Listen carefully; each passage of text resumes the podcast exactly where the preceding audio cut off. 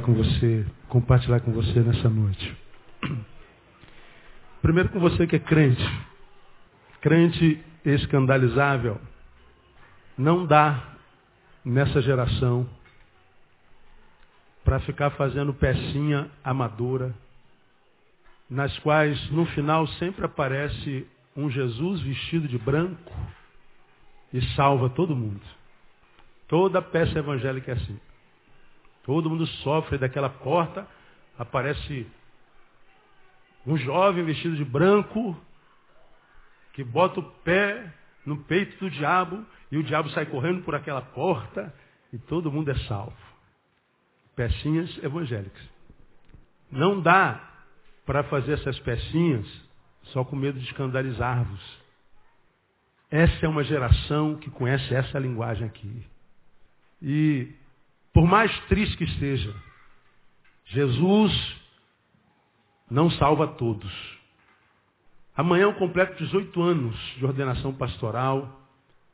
Já tive o desprazer de ver centenas de jovens que conheciam a palavra, estiveram na igreja, foram doutrinados na doutrina de Deus e se perderam, morreram e essa hora, quem sabe, queimam no inferno. Então, para você que vive escandalizado com as meninas que rebolam, com o papel que é aceso parece cigarro, não dá para ser crente como você, não, irmão. Porque se a gente for crente como você, que escandaliza com tudo, embora já esteja no céu, a gente vai viver para agradar crente e vai ser acusado por Deus por causa da nossa covardia de desagradar crente, de não conseguir desagradar crente, de ver tanta gente para o inferno, porque a gente não conseguiu falar a linguagem deles. Tem muitos filhos de crentes que estão nos bailes funks, lá é sexualidade pura, droga mesmo, balbúrdia, zoeira e no final é pancadaria. Aquilo é uma vida desgraçada. Mas é uma desgraça que traz alguns minutos de prazer. E como nós vivemos numa geração tão vazia, mas tão oca, tão vazia, que ela busca desesperadamente momentos instantes que lhes dão alguns minutos de prazer. Mesmo que ele saiba que aquilo vai durar 10 minutos, mas se não for aquilo lá, onde é que vai ser? Então nós vemos as, os jovens nessas baladas, nós vemos os jovens nessas festas raves, usando e sendo usados, drogando alguns e se drogando. E no final muitas vezes acabam como esse, que foi mais um objeto de consumo, que morre e a gente diz que coitadinho, mas daqui a pouco entra outro lugar dele e a vida continua. Porque eu e você, para esse mundo, não valemos nada. Se você usa um tênis Nike no pé, você é candidato a dar um tiro na cabeça por causa desse tênis. A pessoa olha para o teu tênis e diz, gostei do seu tênis, dá um tiro. Pum! E leva o teu tênis, vai embora. Pega o dinheiro que está na sua carteira e toma uma cerveja no bar da esquina. É assim que é a vida, ou não? É. Então, eu queria, eu queria deixar com você essa palavra, você que é cristão, não dá para pregar o evangelho só dentro da igreja, nem dentro da igreja com essa pecinha que toda peça, por mais diferente que ela seja, no final aparece um homem de branco, salva todo mundo. No final nem todo mundo é salvo. Alguns de vocês irão para o inferno. Está amarrado, pastor Santos, sem poder. Se é teu caso, diga, eu não. Amém? Amém ou não amém? Outros vão. Porque não quiseram ouvir a palavra da verdade. Não quiseram ouvir a palavra daquele que diz, eu sou o que? O caminho. Eu sou a verdade. Eu sou a vida. Ninguém vem ou vai ao Pai senão por mim. É Jesus que está dizendo isso. Você ouviu isso a vida inteira. E está protelando obedecer isso, seguir esse caminho, crer nessa verdade, viver essa vida, por causa da cerveja, por causa da mulherada, por causa da rapaziada que você imagina ama você, que você imagina considera você. Você imagina. Mas haverá um dia, a palavra diz que esse Jesus está voltando, que veio como, como um cordeiro que tira o pecado do mundo. Diz que esse mesmo Jesus virá não mais como cordeiro, mas como um leão da tribo de Judá, que não vem mais para advogar a nosso favor, mas vem para julgar aqueles que o receberam ou não. Esse é, essa é a mensagem do Evangelho. Então, eu queria deixar com você uma, uma, uma palavrinha breve a respeito desse Jesus, tirado, tirada do texto áureo da Bíblia Sagrada, que é João 3,16. O que está escrito em João 3,16? Qualquer crente sabe de cor João 3,16. Você pode recitar comigo? Vamos lá? Porque Deus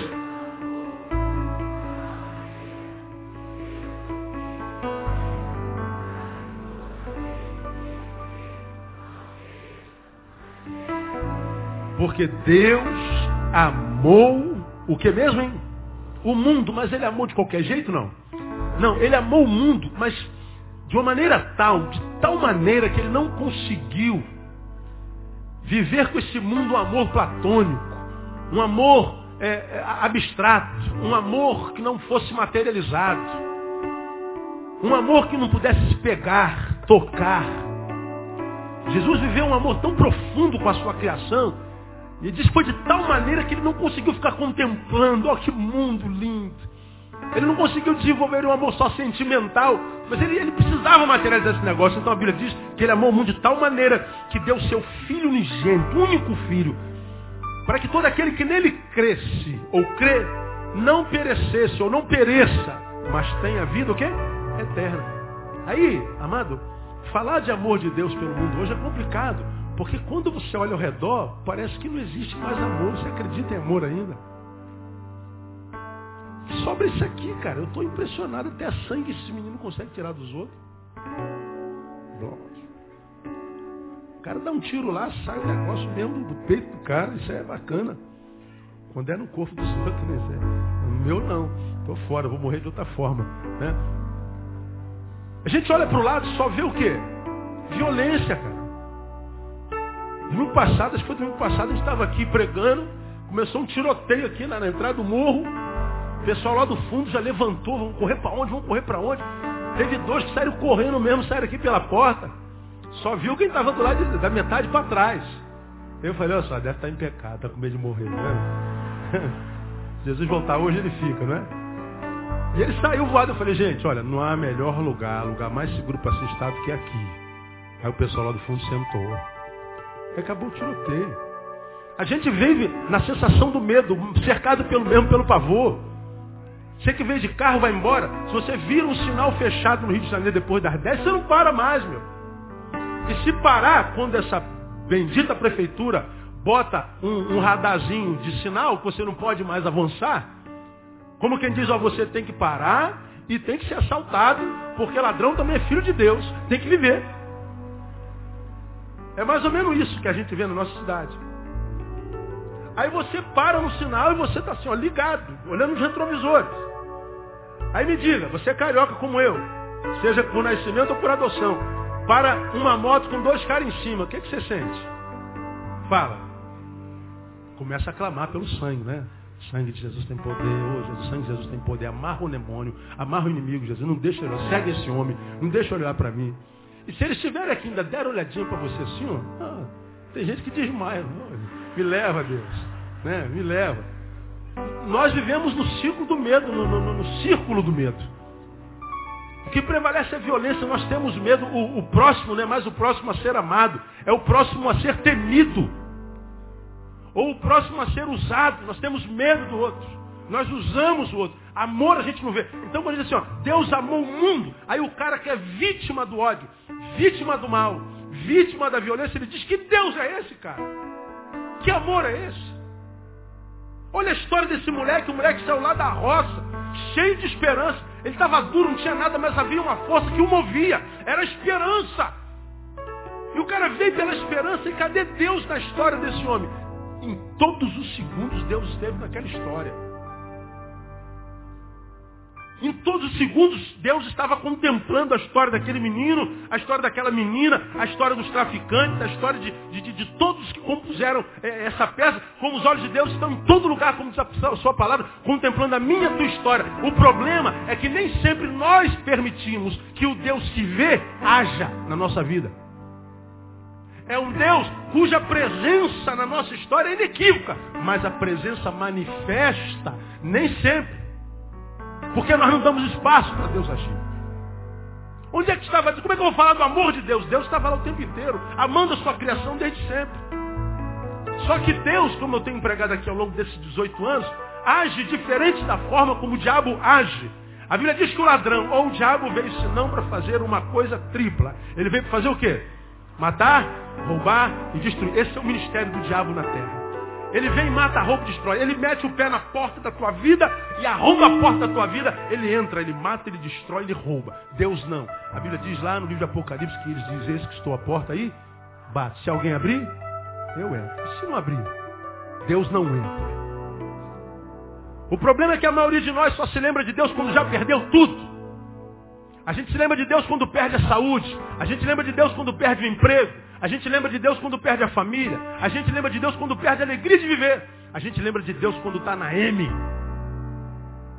Na mediocridade. É, ou, ou, lá mesmo onde você pensou. A gente lembra de Deus. Ó oh, Deus, onde é que tu estava? Estive lá o tempo inteiro. Mas você não deixou entrar na tua vida. E não adianta, como eu tenho empregado, irmão, ser humano que não deixa Deus entrar na vida, mais cedo ou mais tarde quebra vai à falência existencial. Ele vai curtindo como o, molequinho aqui, que fez 18 anos, achou que já era gente, sabia tudo.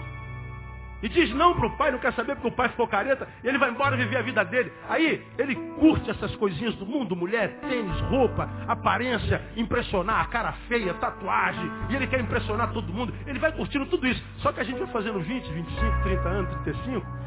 Aí essas besteirinhas que quer impressionar todo mundo, vai perdendo sentido. Aquilo que na nossa juventude é, é, fez com que a gente largasse até a família, agora com 40 faz a gente se sentir idiota. Aí não é mais qualquer coisa que traz alegria, traz sensação de vida para a nossa vida. Não, as coisas parecem que perdem sentido, mas é porque a nossa cabeça amadureceu. A gente não se alimenta mais com a, a, arroz com feijão da vida, da, da vida adolescente, adolescente. A gente não, não, se satisfaz mais com, com café com leite tão somente. A gente quer coisas mais consubstanciosas. Porque a gente já está muito mais mergulhado na realidade da vida. Nós conhecemos o que é vida muito mais profundamente do que um menino de 18 anos, 19 anos, 20 anos. O que para os nossos filhos adolescentes hoje é extremamente importante, um tênis de marca, uma roupa de marca. O cabelo tem que estar tudo no lugar e eles têm que estar sempre dentro da moda. Tem que conhecer o, a música do grupo da moda. Ele tem que conhecer essas coisas que estão no entorno da sua faixa etária. Eles, se não tiverem o tênis da moda, eles não saem na rua. Se o cabelo não tiver como eles quiserem, eles não, não, não vão na festa. Se a roupa não for de marca, ele não vai no aniversário do colega, porque vão zoá-lo. Então ele se preocupa demais com a imagem. Aí a gente chega aos 40, ele está nem aí. Tênis, roupa, imagem. Buraco é mais embaixo. Portanto, se é mais profundo, tem que ter mais conteúdo. Aí a vida vai fugindo de nós. A vida vai fugindo de nós, vai dizendo tchau. E você então tenta locupletar o buraco que há dentro. Da mesma forma como você fazia, fez esses anos todos. Só que isso tudo que um dia foi razão de vida para você, agora perde completamente sentido. Aí você procura algo mais. Não consegue, vai para droga, vai para álcool. Tem que estar tá bêbado o tempo inteiro. Você tem que estar tá vendo tudo dobrado. Você tem que arrumar um, um estímulo exterior para sorrir, para se sentir bem, livre. Você tem que cheirar uma carreirinha. Você tem que fazer alguma coisa. Porque se você ficar careta, você vai estar diante, diante da pior companhia que um homem sem Deus possa ter, que é a sua própria companhia. E porque você odeia a tua companhia, você tem que estar do lado de alguém o tempo inteiro, tem que estar junto o tempo inteiro. Porque quando você está com ele, você esquece de si. Então não dá para fugir de si a vida inteira. Aí vem Deus e diz assim, Deus amou o mundo, pastor, que raio de amor é esse? E a gente vive num tempo em que o que sobra é isso aqui mesmo. É isso aqui.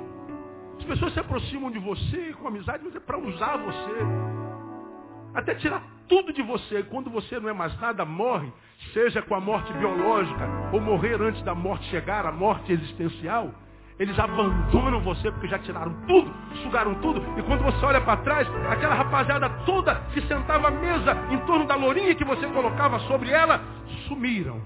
Porque você não pode pagar mais. Você não pode mais pagar. A gente prega sobre amor de Deus porque Deus amou o mundo. A gente vive num tempo onde a gente não acredita mais em amor. Agora escuta o que eu vou te falar. Não acreditar no amor gera homens amargurados. Não acreditar no amor gera homens gelados. Não acreditar no amor gera gente empedernida, homens pedra. Não acreditar no amor gera homens defuntos, gelados. E é por isso que a violência se espraia porque a vida perdeu todo sentido, a minha vida não vale nada. Então matá-lo, muitas vezes é um favor que eu faço, porque a vida é uma desgraça. É só parar para pensar, você ter fé.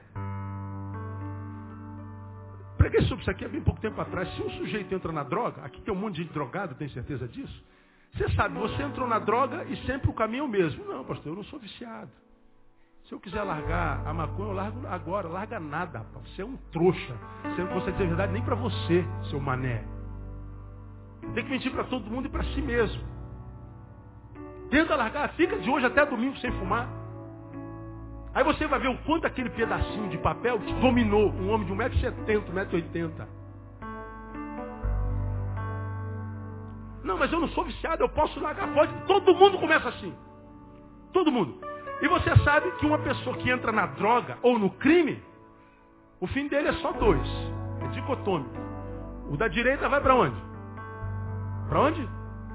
Para cadeia. E o da esquerda? Vai para onde? Para morte. Ou ele vai preso, que já é uma morte em si, ou ele morre. Agora, se eu sei racionalmente que se eu entro nesta droga, ou eu vou preso, ou eu morro, o que, que a lógica diria para mim, Neil? Então tu não vai entrar nessa droga. Agora diga para mim, o número de gente envolvida com droga na nossa geração aumenta ou diminuiu? Aumenta assustadoramente, desesperadamente, ininterruptamente, incessantemente. Os jovens estão mergulhados na droga, sempre achando que não são viciados, vão sair disso. Eles estão mergulhando. E aí, nós fazemos parte da geração onde a morte é mais precoce, como em tempo algum na história da humanidade. Nunca se morreu tão cedo quanto agora. Aí nós vemos as pessoas morrendo, as pessoas serem presas, a, a, os morros sendo invadidos e os morros sendo esvaziados, descendo para o asfalto, violência para todo lado, morte para todo lado, seja de que forma for, tudo em torno da droga. E as pessoas estão vendo a morte diante de si e ainda assim entram na droga. Portanto, entrar na droga é um início de suicídio não admitido. As pessoas querem morrer. E por que as pessoas querem morrer? Porque não conseguem viver. Você já aprendeu que quando um suicida se mata, ele não quer matar a vida, ele quer matar a dor. Ele quer matar o vazio. Quando uma pessoa se mata, ele não está dando uma declaração explícita de que deseja a morte. Não, é o contrário. Ele está dando uma declaração explícita de que deseja a vida. Só que ele está vivendo uma existência vazia, maldita, oca, mentirosa.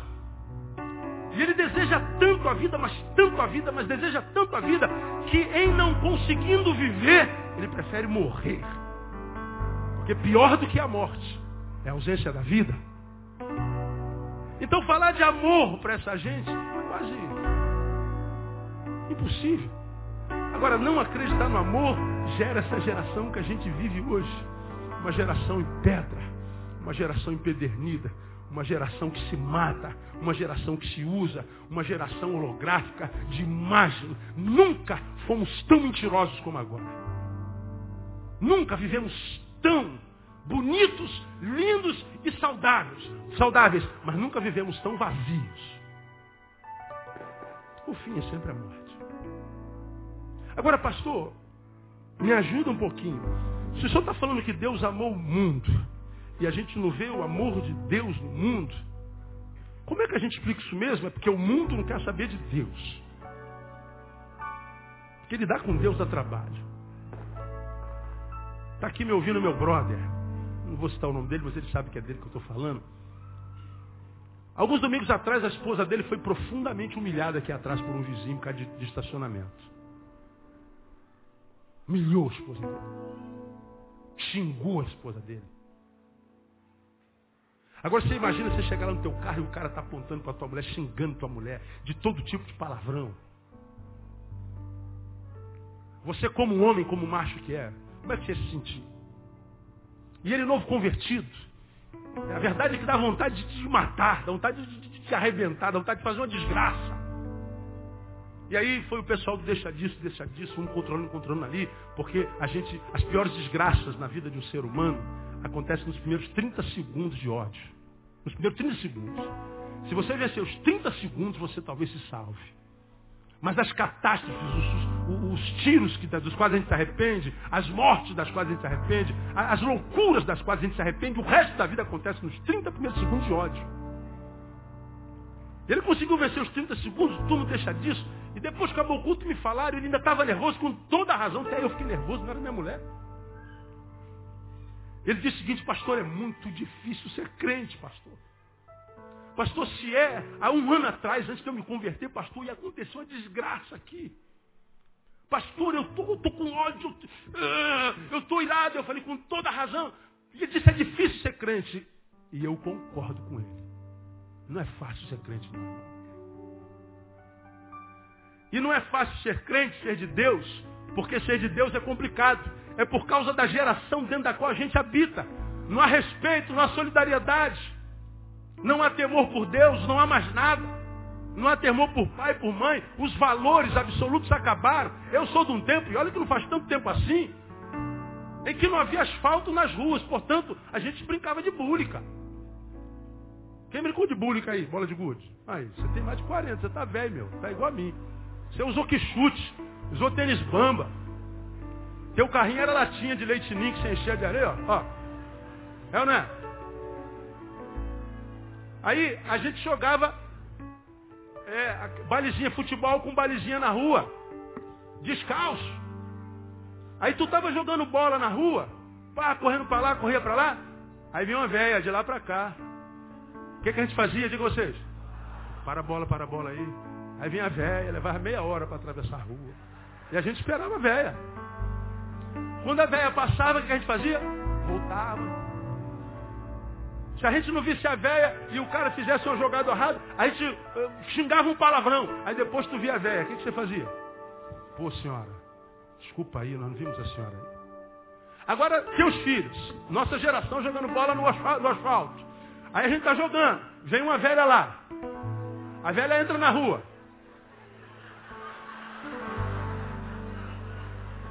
Bora, velho! Pô, tá vendo que tá jogando bola? Bora, dá uma bolada nessa velha logo. E dá uma bolada na velha. Ainda xingam ela. Estou falando alguma bobagem? É isso aí. Não há mais respeito, não há mais nada, irmão. Acabou. Os valores absolutos acabaram.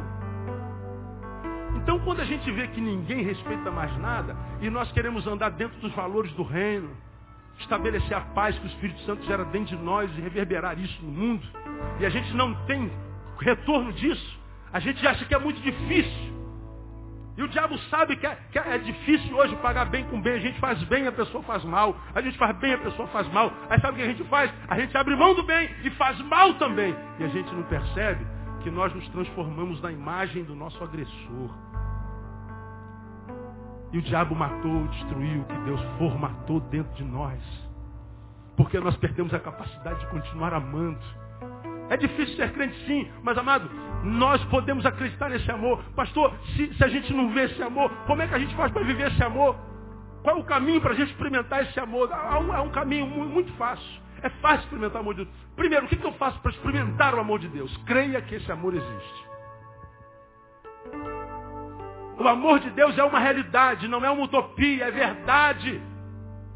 Eu não posso olhar para isso que eu vi aqui, sangue no chão, morte, violência, e achar que já está tudo perdido, não há mais esperança. Deus está morto. Nietzsche tinha razão. Deus está morto. Nós o matamos. Vamos pegar a lanterninha, vamos sair, ver se alguém sabe onde está Deus. Esse Nietzsche morreu morto, morreu louco. É morto, tem que morrer, não tem jeito. Ele morreu louco. Nós não acreditamos no amor de Deus, irmãos, não acreditar no amor de Deus gera homem gelado. Eu, eu, eu, eu amo muito a vida. Deixa eu dizer uma coisa para você. E à medida que eu vou vivendo, eu vou tentando trazer mais sabores para a minha vida, mais, mais, mais gosto, mais tempero para a minha vida. E aí, existem algumas coisas na vida que de repente eu não gosto, que eu digo assim, pô, queria gostar desse negócio, porque tanta gente gosta disso. Eu acho isso horrível. Aí eu questiono o meu próprio valor sobre isto. Ora, como é que isso pode ser tão horrível se existe tanta gente que gosta disso? Ora, o meu diagnóstico deve estar equivocado. Uma dessas coisas, por exemplo, é a comida japonesa. Quem gosta de comida japonesa aqui? A meia dúzia. Quem gosta de picanha mal passada? Todo mundo. Que é isso? japonês não sabe o que é isso. Pois é.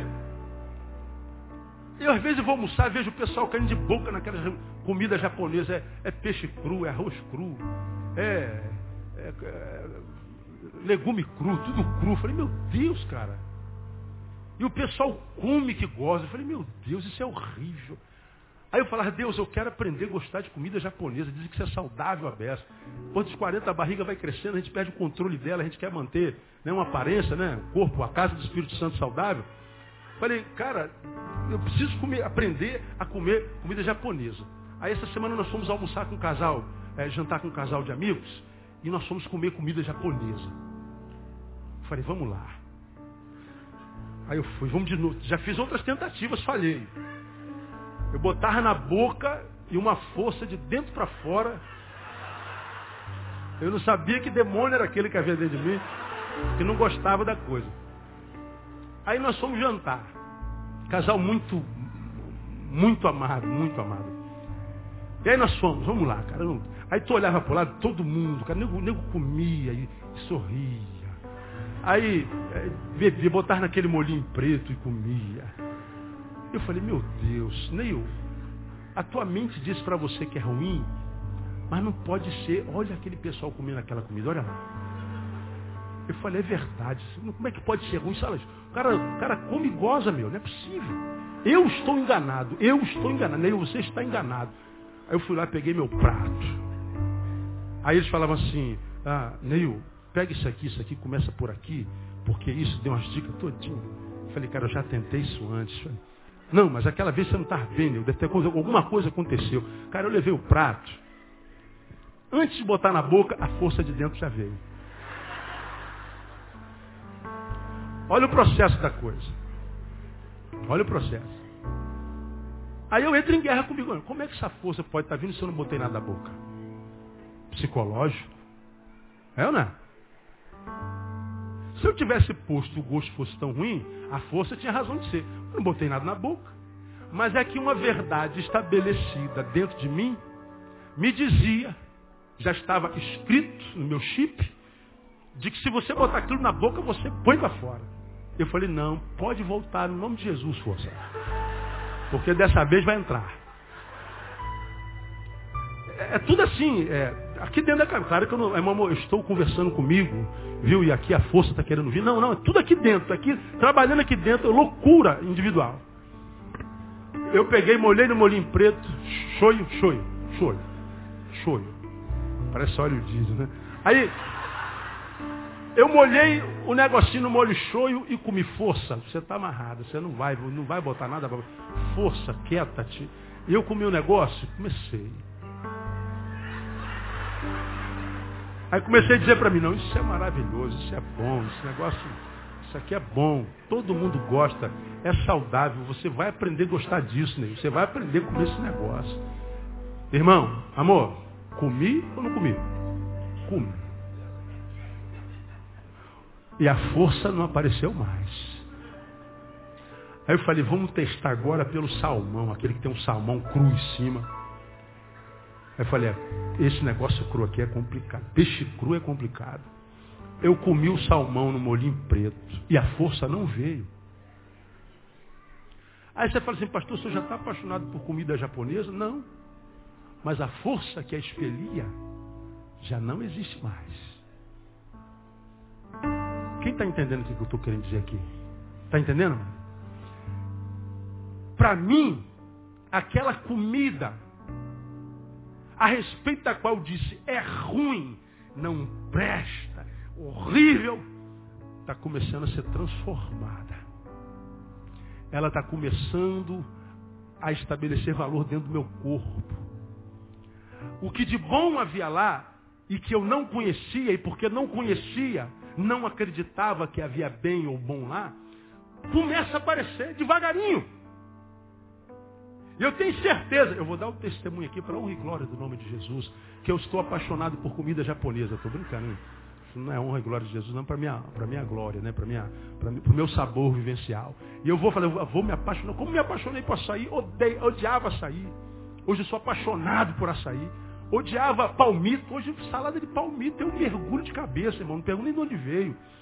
Apaixonei, vou me apaixonar. Aí você fala assim, pastor, o que isso tem a ver com a sua mensagem? Quando você diz que não acredita no amor, você diz que não acredita porque você não vivencia.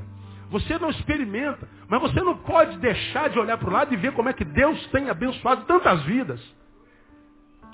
Você pode achar que o mal tomou a conta de tudo, que o mal reinou. Mas eu, eu faço minhas palavras de Ariovaldo Ramos. Ariovaldo Ramos uma vez perguntaram assim, eu não acredito em Deus por causa do mal que eu vejo na terra. E o Ari falou assim, engraçado, eu acredito no amor de Deus exatamente pelo mesmo motivo, por causa do mal que é na terra. Mas como é que o senhor, como é que o senhor acredita no amor de Deus por causa do mal que é na terra? Aí o Ari falou assim, aquele cabeção dele, ele falou assim, o mal respeita alguém? Não. O mal respeita a ética? Não. O mal respeita a moral? Não. O mal respeita a fé? Não. O mal respeita alguma coisa? Não. Ora, se o mal não respeita nada, por que, que ele ainda não dominou o planeta todo? E transformou a Terra num lugar inabitável, onde o mal realmente domina completamente. Por que, que o mal ainda não fez isso?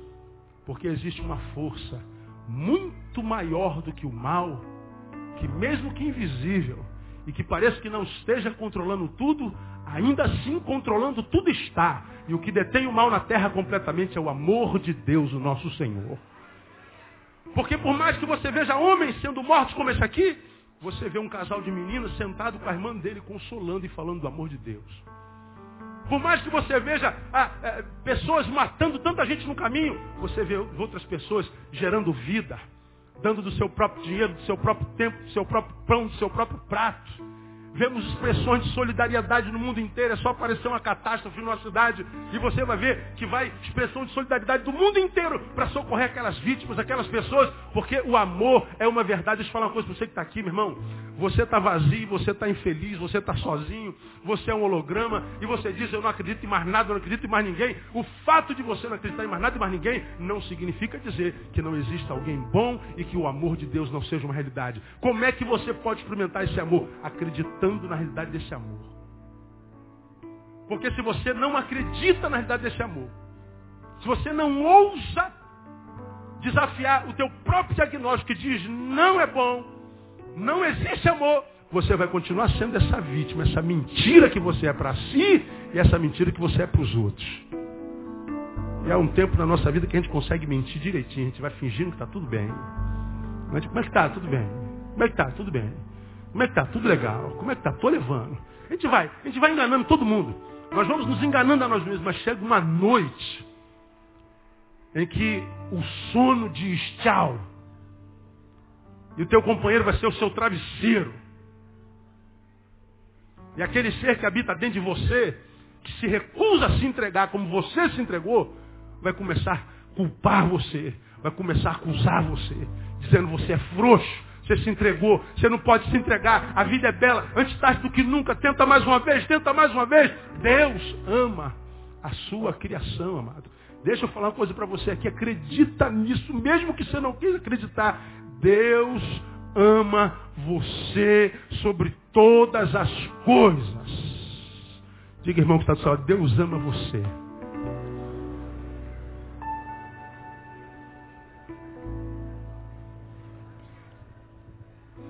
Creia na realidade desse amor. Quando eu creio, eu estou pronto para experimentar. Ah, pastor, se eu, se eu não ver, eu não creio. Então você não vai ver nem crer. Porque uma segunda forma de experimentar esse amor, além de crer, é provar esse amor. E quando eu falo de provar desse amor, eu vou lá, Salmo 34, versículo 8. Abre assim, provai e vede que o Senhor é. Quantos creem que o Senhor é bom? Diga eu creio.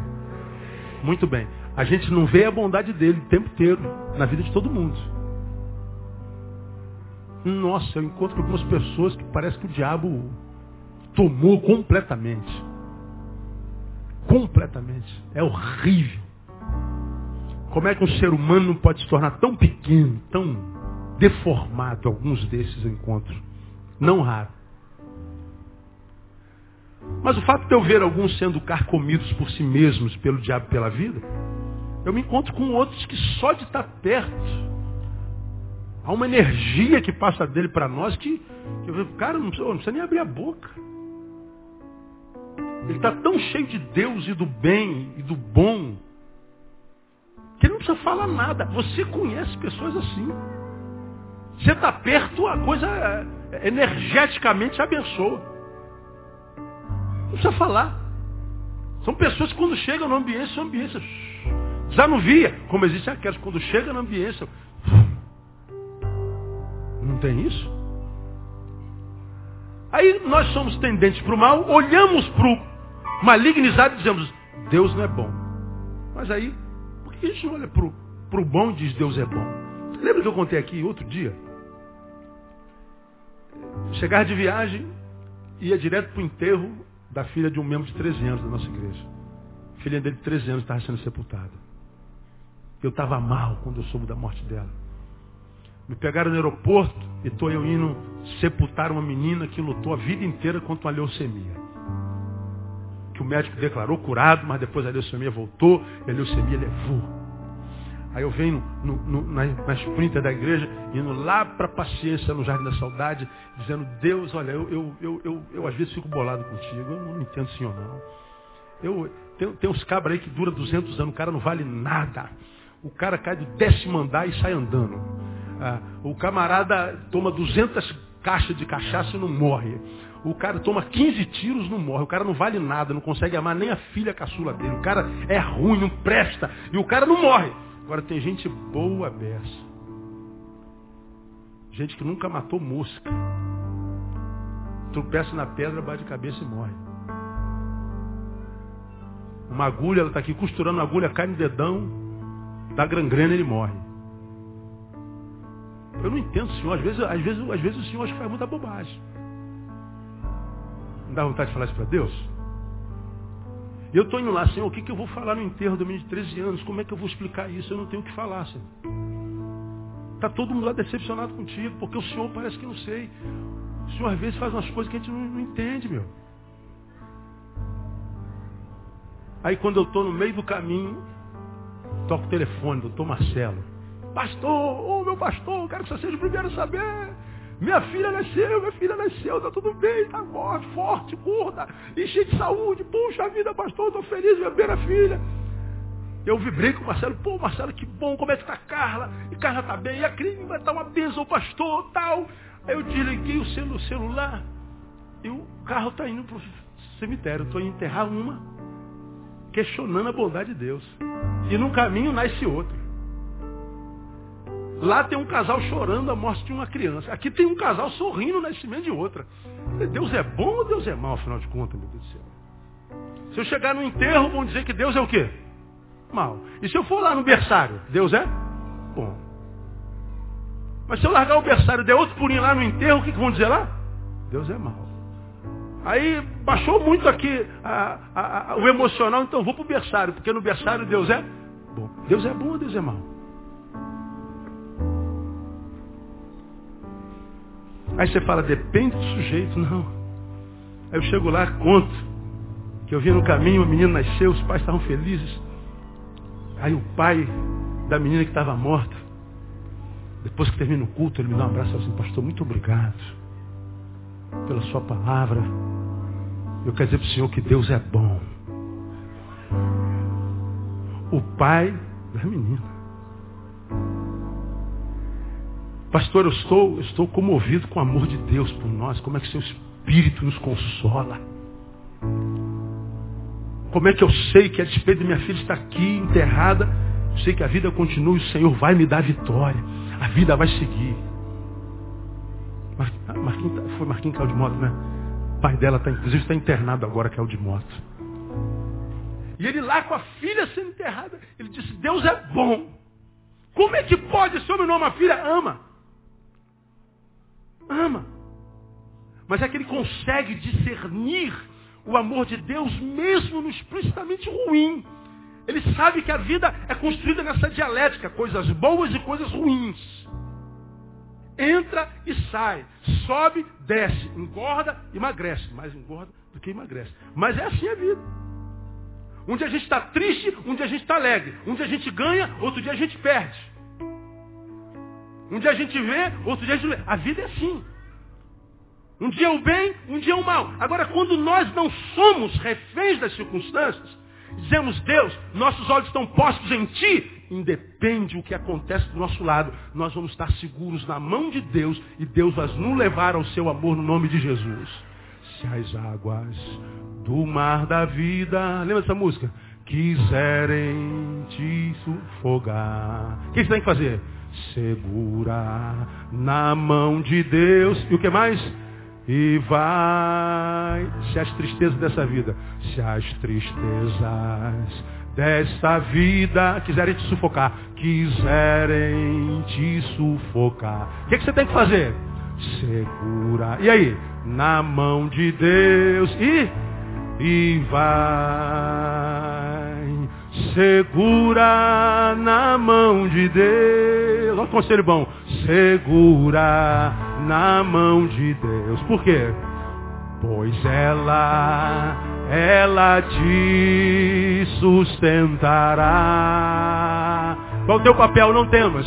Não temas, segue adiante. E o quê? E não olhes para trás, mas segura. Aonde? Na mão de Deus e vai. Aplauda esse Deus cuja mão está sobre nossa vida. Oh, glória!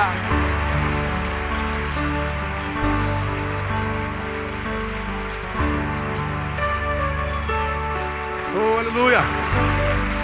Glória a Deus, provando desse amor. Eu não preciso ver. Eu preciso crer e entender que o amor de Deus é amor de Deus com dor ou sem dor. Crendo e provando. Provai e vede.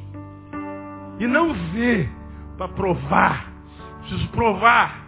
Preciso crer. Pela fé provar. Para depois eu ver as coisas acontecerem do lado de fora. Porque primeiro acontece do lado de dentro. Eu termino minha palavra. Crendo, provando. E como é que a gente prova, pastor? De duas maneiras. Primeiro, aproximação. Eu preciso me aproximar de Deus.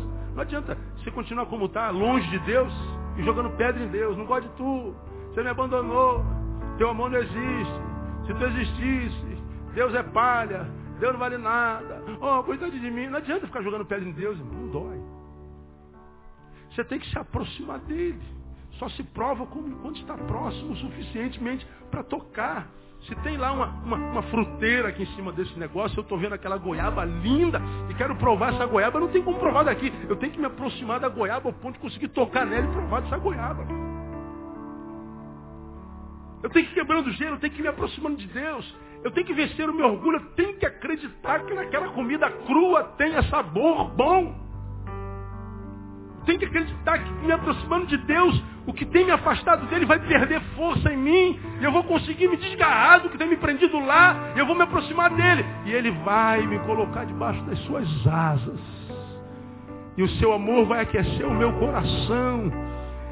E esse amor que aqueceu o meu coração vai transformar o meu coração numa terra fértil. Você precisa se aproximar de Deus, não adianta ficar de longe. Tem que se aproximar. Segundo, terminei tem que se entregar. Porque para se provar, tem que se entregar. paletó esteja lá na vitrine. E eu gostei daquele paletó. Falei sobre o poder da, da compra aqui, né? Quando você passa no shopping, você se identifica com aquela roupa, com aquele tênis. Aí você se apaixona pela coisa. Cara, esse tênis no meu pé. Olha, vai ficar lindo. Mas quando tu olha para o teu bolso, você fala assim, pé, você vai ficar sem esse tênis. Aí você diz, eu vou, vou, vou, eu vou rodar. Aí todo shopping é redondo. Tem jeito, todo você vai do lado, chega no, tá no mesmo lugar, não é à toa. Daqui a pouco você está passando na frente da mesma loja. Aí você fala, já olhei essa loja, gostei desse tênis, mas não vou parar. Aí tu escuta lá dentro da vitrine.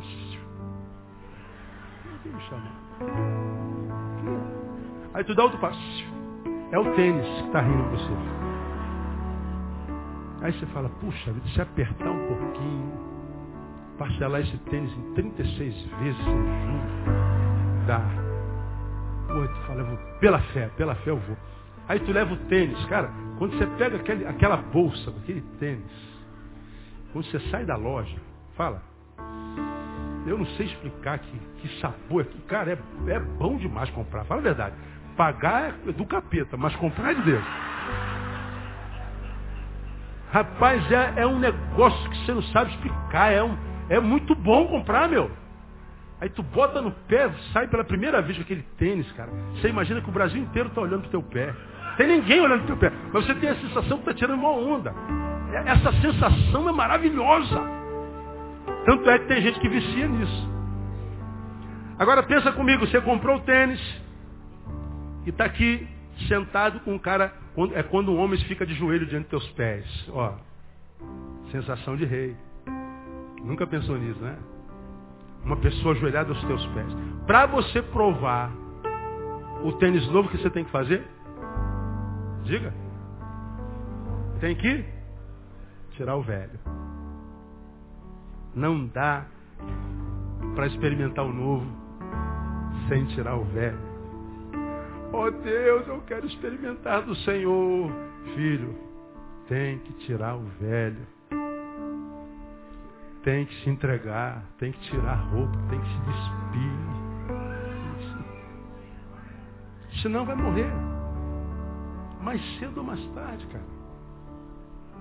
Mesmo que você morra de velhice aos 99, mas você já terá morrido aos 40 anos. A vida foge de você. Morre antes da morte chegar, como eu falo sempre tem que se entregar, tem que entregar, tem que se despir. Tem que fazer como diz, por exemplo, a psicanálise, o conceito de mudança na psicanálise. O que é mudar? Você já aprendeu isso aqui? Mudar é deixar o que se foi no instante anterior. Olha a psicanálise. O Neil, que está do lado esquerdo do púlpito, não suporta mais ser Neil do lado esquerdo do púlpito. O Neil quer ser Neil do lado direito do púlpito. Então vai para lá, Neil. Mas, mas, Senhor, estou tanto tempo aqui. O pessoal está acostumado comigo aqui, assim que eu sou tanto tempo. Se eu for para lá, o que, que vão, o que vão dizer? Eu saí daqui. Vai para lá, você não quer, filho? Eu quero, mas me entregue-se, filho. Aí não tem jeito de ser Neil do lado direito do púlpito se eu não deixar de ser Neil do lado esquerdo do púlpito. Mudei. Deixei de ser o que fui no instante anterior. Isso aqui é o que eu sou. Mudei. Deixei de ser o que eu fui no instante anterior. Tem muita gente que quer mudar de vida, mas não quer largar a velha vida. Quer ser feliz, mas não quer largar aquilo que numa vida de tristeza dá prazer. Não quer largar pecado, não quer largar religiosidade, não quer largar porcaria nenhuma. Ele quer mudar e o Senhor está dizendo assim, vai morrer. Vai morrer. Aí você tem que fazer como muitos. Finge que não escuta. Finge que não tem nada a ver com isso, não é para mim. Minha vida está muito boa, graças a Deus. Estou bem aberta. Nada. Você está dizendo isso para quem, o seu trouxa? Você está dizendo para si mesmo. E nem você acredita nisso. Você sabe como é que está a tua vida. Portanto, essa palavra aqui, essa peça aqui, terminei minha palavra? É o seguinte, a vida continua. Morreu, aí veio outro. Mesma coisa. Vai morrer também e vem outro, porque a vida não toma sentido na vida de ninguém. A vida não quer saber. Ela é vida. Se vão viver ou não, o problema é de cada um. Agora, até quando você vai ficar assim como você está? Até quando? Bom, até quando é problema de cada um. Não é? É problema de cada um. Eu, eu aos 18 anos, ganhei minha primeira moto. Tem moto até hoje. Eu sou filho de uma família de classe média. Caçula de cinco. Tive tudo. Eu tirava minhas ondas, minhas motos, minhas gatas criado na igreja, num tempo eu disse, pô, esse negócio de igreja é muito careta, vou curtir a vida do lado de fora. E fui para lado de fora durante um tempo da minha juventude. E descobri que o pecado é gostoso, irmão. Vamos falar a verdade, não existe pecado ruim. Quem me falar qual pecado que é ruim, eu pago a janta lá no porcão da barra hoje. Pode, qualquer um de vocês, me diga um pecado que é ruim. Quem falar eu pago o jantar no porcão. Pode falar. Qual o pecado que é ruim? Aí você fala assim, pastor, a droga é horrível. Diga isso pro drogado. Pergunte pro drogado se é ruim. Ah, o álcool. Pergunta essa pessoa que está do teu lado. Se ela tem cara de pinguço. Pergunta pro pinguço se, se o álcool é ruim. Pergunta.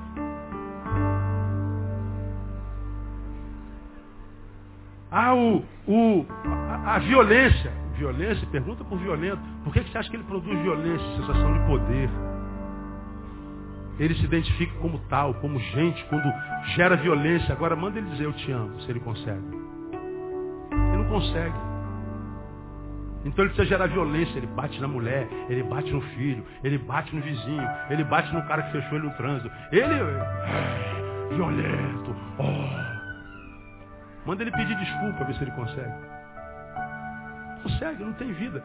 Então a violência é a vida dele. É ali que ele consegue desanuviar. Até encontrar o mais violento que ele. E sempre encontra.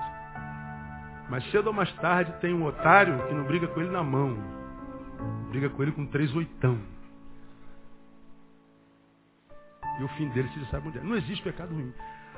Eu fui provado desses pecados todinhos, mas descobri que o, sabor do pecado, embora muitas vezes venha com muita intensidade, ele tem uma duração muito pequena. E a gente tem que estar provando o tempo inteiro para sentir-se vivo com essa alegria que o pecado gera. É uma desgraça viver no pecado. Terminei minha palavra e eu queria terminar esse culto orando com você que está aqui nessa noite assim, pastor, eu preciso provar do amor de Deus. Pastor, eu, eu, eu quero muito provar desse amor, eu não tenho conseguido. Pastor, eu, eu quero muito crer nesse amor, quero muito compartilhar esse amor. Pastor, eu, eu não posso mais estar como eu estou. Todo mundo pensa que eu, mas eu sei que eu quero parecer ser, eu quero ser de verdade. Eu não quero viver uma vida do portão para fora, eu quero viver do portão para dentro. Eu não quero mais viver essa coisa mentirosa que precisa de estímulos exteriores o tempo inteiro. Um ser humano que só sabe fazer, porque se estiver só, só estar, pronto, a depressão te come. Feliz não é quem faz, feliz é quem consegue estar. Está fazendo o que, varão? Nada. Como é que você está? Estou bem. Minha companhia me é muito agradável. Está tudo equilibrado dentro. Agora quando você vê uma pessoa trabalhando o tempo inteiro de manhã, está de noite, estudando, faz concurso, faz prova, o cara não para, ele está em casa. Se ele sentar nessa, nessa posição aqui, que é uma posição extremamente importante na vida de qualquer ser humano. Opa, não cai não. Se, se, ele, fizer, se ele ficar nessa posição aqui, ó, vendo uma televisão, ele entra em depressão. Meu Deus, eu não estou fazendo nada, preciso fazer alguma coisa. Aí ele acha uma lâmpada para trocar, ele acha uma porta para lixar, ele acha um carro para lavar, ele acha uma, uma calçada para capinar. Ele não consegue, não estou falando que ele não tem que fazer isso, mas o cara não consegue parar. Sabe por quê? Porque se para, pensa, se pensa, sofre. O Senhor está dizendo que quando Ele gera do seu amor na nossa vida, eu vou fazer muito. Mas eu vou parar de fazer um pouco para continuar fazendo por muito tempo. Porque quem não para, não faz por muito tempo. Adoece. Então, irmão, viva 200 anos. Mas viva com saúde. Viva debaixo do amor de Deus, porque fora de, de debaixo desse amor não é vida, é existência. Então, se essa palavra foi para você e você tiver coragem, for homem o suficiente, fala assim, pastor, eu preciso desse amor aí. Eu careço desse amor. Eu não quero mais continuar sendo como eu sou. Eu quero orar com você. Vitinho, toca aí.